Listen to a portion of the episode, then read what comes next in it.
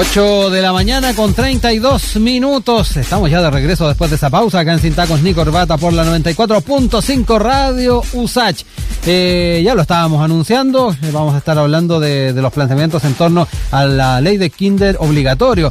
Ya han pasado más de nueve meses desde que en el Congreso se constituyera la comisión mixta que busca destrabar la tramitación del proyecto de ley de kinder obligatorio, iniciativa que modifica la Ley General de Educación con el objetivo de establecer la obligatoriedad del segundo nivel de transición de educación. Si bien en 2013 fue aprobada de forma unánime en el Congreso la reforma constitucional que hace obligatorio el kinder, recién en septiembre del 2018 ingresó al Parlamento el proyecto que la hace operativa. Desde entonces han surgido una serie de discrepancias. Una de ellas apunta a la creencia de que quienes no cursen kinder no podrán entrar a primero básico, quedando fuera del sistema. Vamos a clarificar qué plantea esta ley junto a María Jesús Honorato, subsecretaria de Educación Parvularia. Muy buenos días, subsecretaria, ¿cómo está? Muy buenos días, muy bien, aquí dentro de lo que se puede estar bien, porque sí. está, está todo bastante complicado, pero sí. bien, bien de salud, como Qué bueno. Qué bueno, subsecretaria. Sí. Nos sí, alegramos sí. de eso, ¿ah? siempre es bueno sí. dentro de todo el contexto en el que estamos estar eh, bien de salud. Oiga, eh, entremos en, el, en, este tema, eh, partamos con eh, lo que las implicancias de esta ley y, y, surge la pregunta, el, el, kinder como nivel educativo ya es obligatorio en la forma, pero no está oficializado en la ley, ¿no? Eso es bueno aclararlo. Exactamente, sí, está desde, como dices tú, desde 2013 ya en la Constitución, pero se requería un reglamento para poder ejecutar esto, implementarlo y eso es lo que se lleva entonces a, este, a esta tramitación. Y, y, claramente hoy día estamos con una cantidad de años detrás después de, de, de, de que esto se instaló en la Constitución, por lo tanto nos tiene hoy día bastante eh, eh, bastante activo en términos de liderar esto y este proyecto sacarlo adelante porque justamente la pandemia lo que nos ha generado es, eh, es darle una relevancia importante al hecho de que quizás hay una diferencia, hemos visto que tenemos una decepción producto de la pandemia que es muy comprensible, los padres, un abandono de padres que tienen sus niños en kinder y en pre-kinder, pero que ya no los llevan por mm. motivos de cuidado, por motivos de pensar realmente mm. que están en la casa mejor, como lo podríamos pensar cada uno de nosotros como padres, ¿no es cierto? Muy comprensible, pero esto... Eh, lo que nos llama la atención es que es mayor en comparación con el primero básico. Entonces, uh -huh.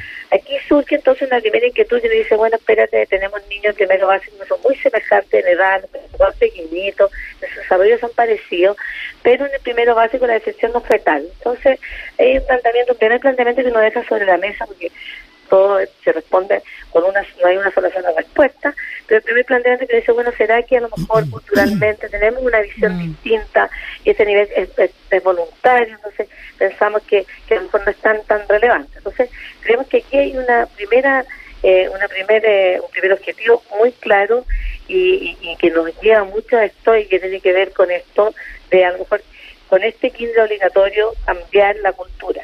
Ahora, por otro lado, un segundo término, uh -huh. me parece un segundo punto importante. Pre-pandemia, nosotros en el nivel de kinder teníamos un 95% matrícula. ¿Ya?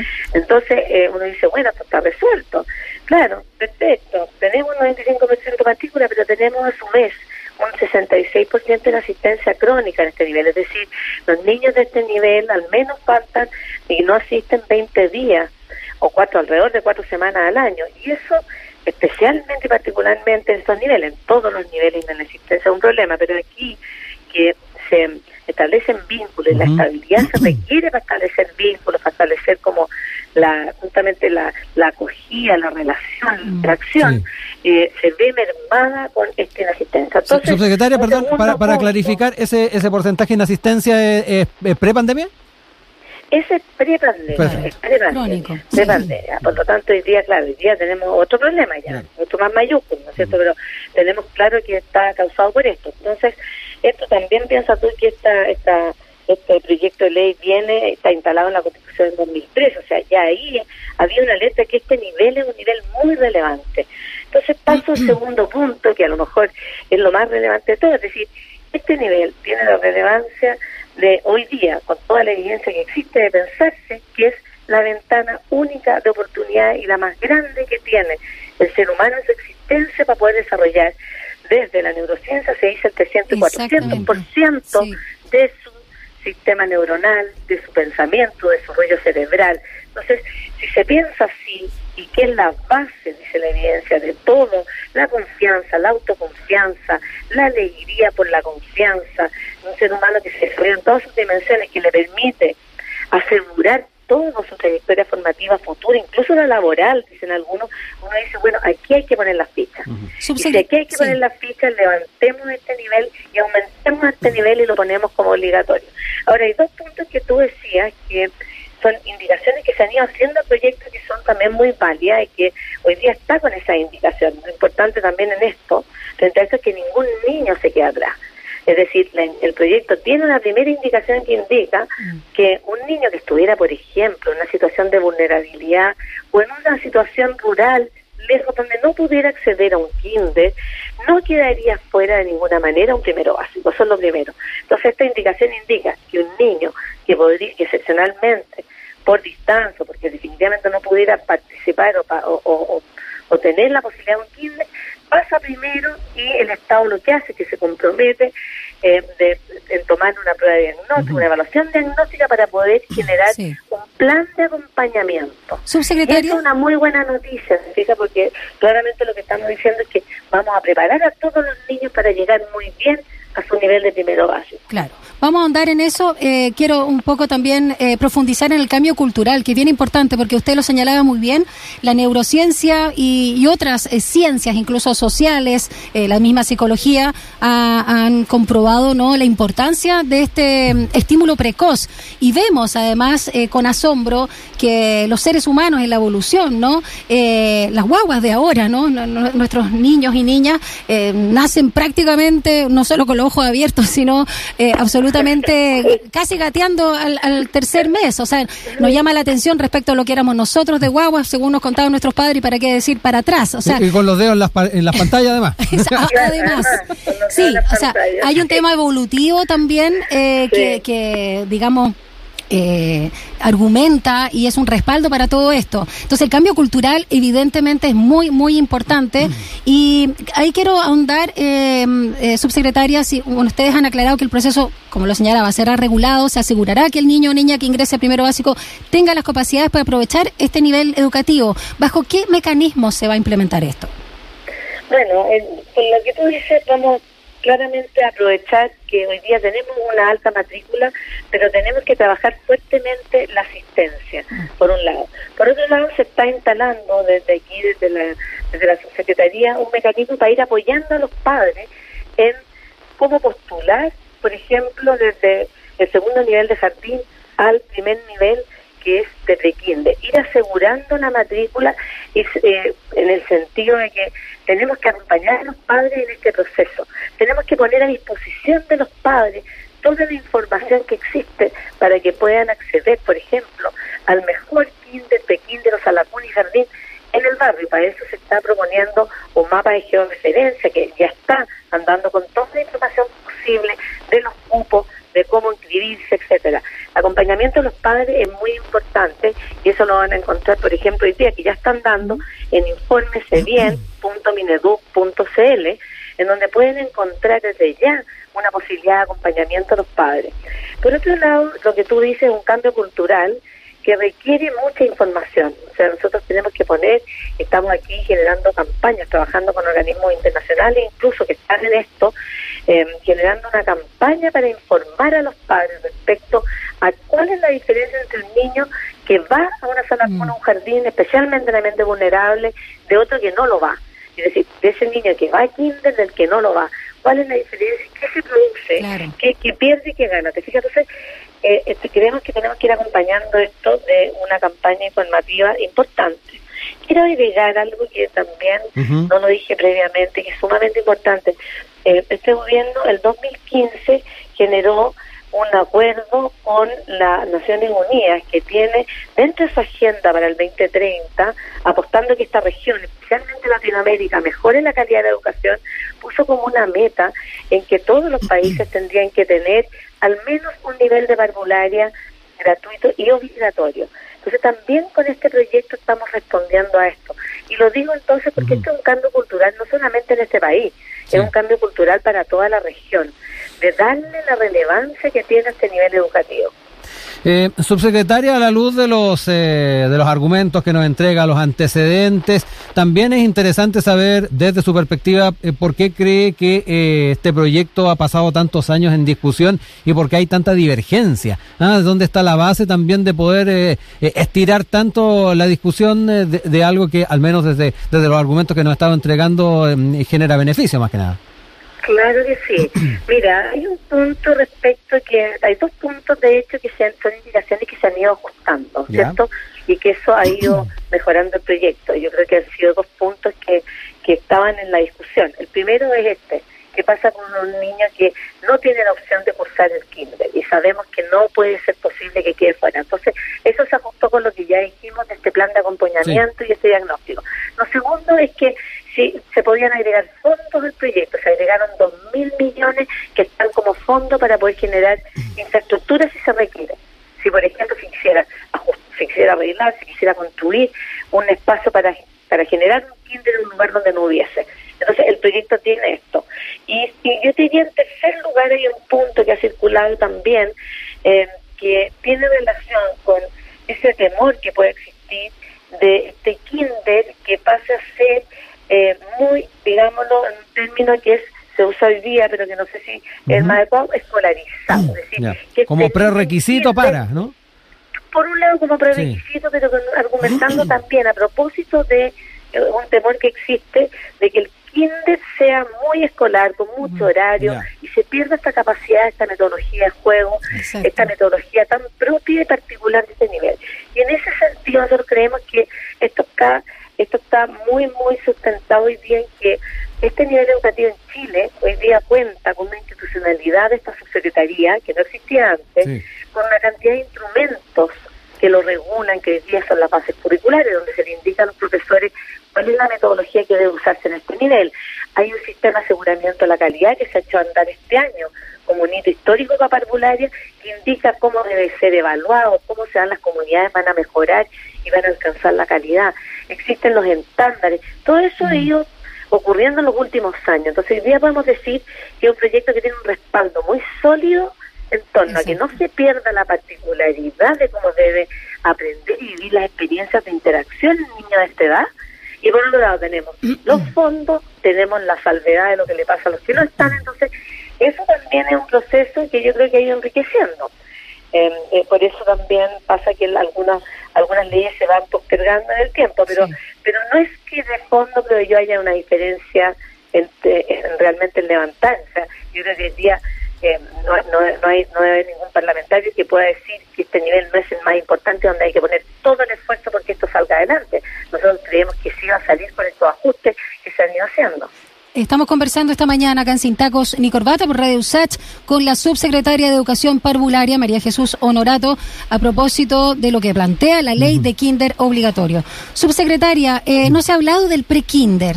El sistema tiene los niveles para dar abasto a la oferta, tanto oferta pública y privada, y aprovecho también de preguntarle por el tema de la sala cuna, con cargo además siempre a la mujer. ¿Qué pasa con el hombre? Sí. Hablemos primero sí, del pre-kinder. Pues, sí, pues. Bueno, en el caso de tanto de kinder como kinder no tenemos hoy día aquí en Chile problemas de cobertura, es decir, tenemos una matrícula alta yeah. y tenemos la opción de cubrir esa matrícula, eh, por lo tanto, es, por ahora no tenemos problemas, así que estamos bien en eso. Lo que tenemos que ir mejorando es la cobertura de los jardines. Es ahí donde tenemos que trabajar más fuerte aquí en Chile.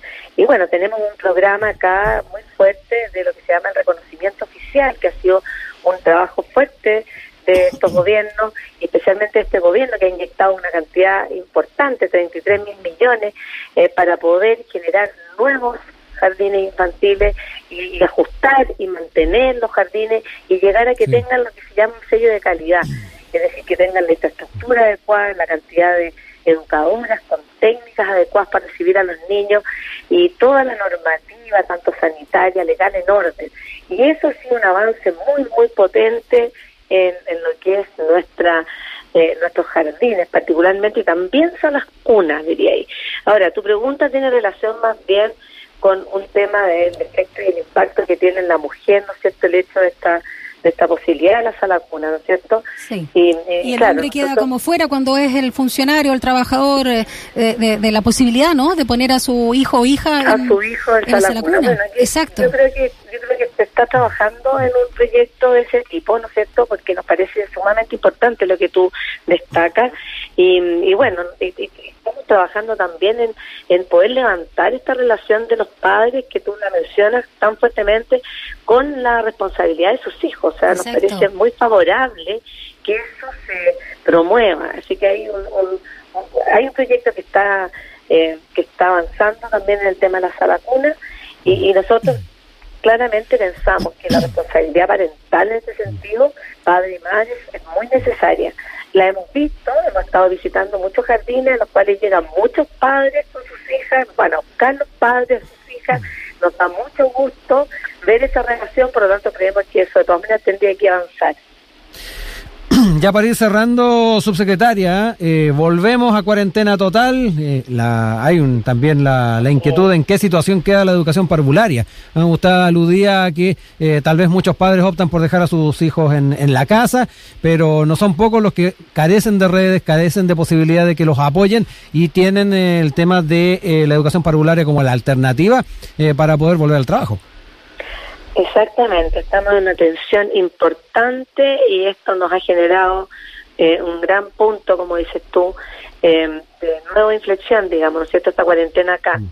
Ahora, a lo largo de Chile hay distintas situaciones y eso es importante verlo. Nosotros estuvimos ayer en Valparaíso, que están en, en, otra fase, ¿no es cierto?, y tienen ahí un 61% de disponibilidad en los jardines, están abiertos para los padres.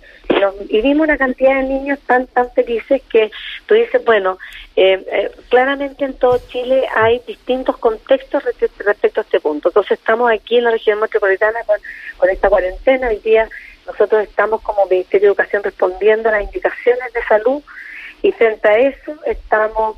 Eh, claramente partiendo a partir de la fase 2. Por lo tanto, hoy día la indicación que tenemos es de suspensión, lo que significan conversaciones con salud, porque claramente que nos impacta, nos impacta en el trabajo, nos impacta en muchos aspectos. Ahora, lo importante también es que el Ministerio siempre continúa aportando y ofreciendo todo, por ejemplo, el plan de alimentación se mantiene mm. y eso es un tema importante, es decir, aquí estamos en cuarentena, los padres siguen recibiendo su alimentación y a partir de recibir su alimentación también reciben material, reciben material, por lo tanto lo que hemos visto es que los grandes sostenedores junto con la canasta envían material de trabajo.